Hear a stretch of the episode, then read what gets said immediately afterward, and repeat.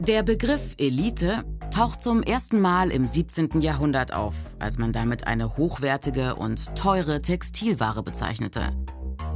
Später, etwa zur Zeit der Französischen Revolution, nannte man die Menschenelite, die sich, im Gegensatz zum Adel oder zum Klerus, eine hochrangige gesellschaftliche Position selbst erarbeitet hatten. Zum Beispiel im Militär. Bis heute bezeichnet man ganz besonders gut ausgebildete Militärtruppen als Eliteeinheiten. Heute versteht man unter Elite Menschen, die sich in bestimmten Gebieten in Spitzenpositionen befinden. Zum Beispiel in der Politik, in der Wirtschaft, in der Kultur oder auch im Sport. Menschen, die in ihrem Bereich überdurchschnittlich hochqualifiziert sind und wegen ihrer Verantwortung ihren Mitmenschen gegenüber über ein besonders hohes moralisches Ethos verfügen sollten. Denn Eliten besitzen Macht.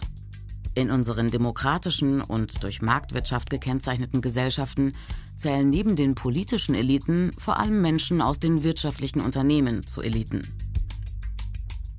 Durch ihr Kapital oder durch ihre gesellschaftliche Stellung können Sie als Großunternehmerinnen, als Managerinnen oder als Politikerinnen direkt in das Leben der Masse, der Normalbürgerinnen eingreifen und deren Verhalten bestimmen.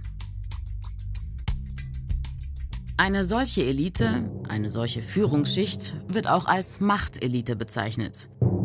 In ihr sind Menschen aus den oberen Schichten der Gesellschaft besonders stark vertreten – das liegt vor allem daran, dass in Deutschland die Bildungschancen ungleich verteilt sind und Angehörige aus den unteren Schichten wesentlich geringere Chancen haben, um zu den Eliten aufzusteigen.